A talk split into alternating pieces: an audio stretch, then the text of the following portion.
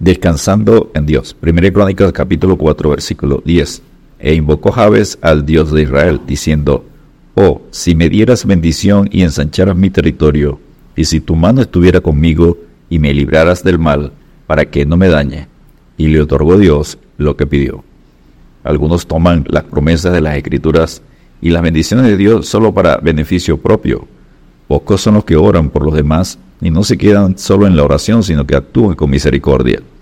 Son generosos en compartir con otros las bendiciones que Dios les da. La oración de Javes ha sido mal usada por la falsa doctrina de la prosperidad, tratando de torcer el brazo a Dios para obtener riquezas materiales. Todo lo que sabemos de Javes se contiene en estos dos breves versículos, 1 Crónicas 4, versículos 9 y 10, y en otra referencia incidental. Y sin embargo, se nos dice mucho. Lo que no se dice de Javes es que el nombre de sus padres, ni el lugar donde vivió, la época en que vivió, ni cuándo murió, ni qué edad llegó pero se nos da mucho en tan pocas palabras. Dios resiste a los soberbios y da gracia a los humildes. Santiago 4.6. Punto número uno, Jabes, el hombre. Y Jabes fue más ilustre que sus hermanos, al cual su madre llamó Jabes, diciendo, por cuanto lo di a luz en dolor. 1 Crónicas 4.9. Jabes era miembro de la honrada nación de Israel. Era miembro de la tribu de Judá de aquella nación era adorador del único Dios, vivo y verdadero, el Dios de Israel, y no de ningún Dios de ninguna nación pagana. Su nacimiento estuvo asociado con un dolor inusual. Su madre llamó Jabes diciendo, por cuanto lo di a luz en dolor. Primera Crónicas 4, versículo 9, parte B. Su nombre le fue dado por su madre, no por su padre. ¿Acaso murió al darle a luz en este mundo? No sabemos. Fue más ilustre que sus hermanos, y esto se debió a su oración y piedad. Más ilustre no significa esto más recto de carácter en los negocios, en su manera de hablar, de hacer otros, más, piadoso. Esto surgía de su vida de oración. Era un hombre de oración invocó Jabes al Dios de Israel, 1 Crónicas 4.10, y esto significa mucho. Él sabía que es la súplica, el clamor, y apeló a las promesas de Deuteronomio 12.20, Deuteronomio 19, 8, Deuteronomio 32, 13 y Éxodo 34, 24. Era un hombre ambicioso. Oh, si me dieras bendición y ensancharas mi territorio. 1 Crónicas 4, versículo 10, parte B. Quería más territorio, mayor influencia y responsabilidad. Todo ello correcto y bueno en su lugar. Era un hombre estudioso, y la familia de los escribas que moraban en Jabes fueron los tirateos, los simeateos y los sucateos, los cuales son los ceneos que vinieron de Hamad, padre de la casa de Recap. Primera Crónicas 2, versículo 55. ¿Fundó Jabes la ciudad de Jabes? No sabemos. Los escribas vivían allí. Era un lugar de erudición. Estos escribas descendían del suegro de Moisés. Destacaban por sus principios como astemios totales. Onadad, hijo de Recap, era un hombre fuerte y sabio. Su vida y testimonio era una protesta al modo de Elías contra los pecados de su época, contra el culto a Baal y contra la disolución moral. Los recabitas eran una familia separada que vivían al modo patriarcal, morando en tiendas y observando el voto del Nazareato. Jeremías 35:6, número 6, versículos 2 al 4. Fueron usados por Dios como reprensión a Judá y podemos aprender mucho de ellos. Jeremías 35, versículos 1 al 19.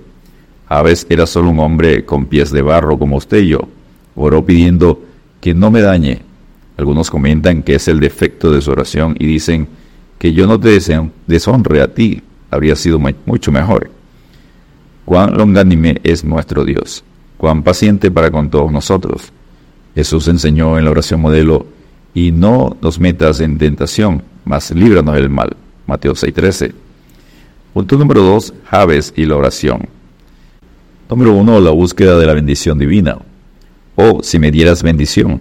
¿Por qué pide para él? A mí, ¿no debería haber pensado en otros? No, no buscaremos faltas. Si él me va a bendecir a mí, entonces yo seré bendición para otros. Oh, si me dieras bendición. Cuánto énfasis pone, cuánta sinceridad en su corazón. Número 2, deseo de ensanchamiento divino. En nuestra oración hay una piadosa ambición para tener una mayor influencia sobre los hombres no por sí misma, sino por causa de Jesucristo? Es posible que pienses haber servido a otros con todo lo que tienes, pero aún tienes unas capacidades y talentos no usados. Díselo a Dios y pídele una mayor extensión de territorio para cultivarlo y que la palabra del Señor corra y sea glorificada. Segundo de Tesalonicenses 3, versículo 1, parte B. Dios prometió ensanchar a Israel si eran obedientes. Éxodo 34, 24. Recuerda, no solo hay el ensanchamiento de territorios, sino que también se da ensanchamiento de los pasos, segundo Samuel 22, 37, del corazón, Salmo 119, 32, en el carácter, Salmo 4, 1, y sin temor, Isaías 54, 1 y 2.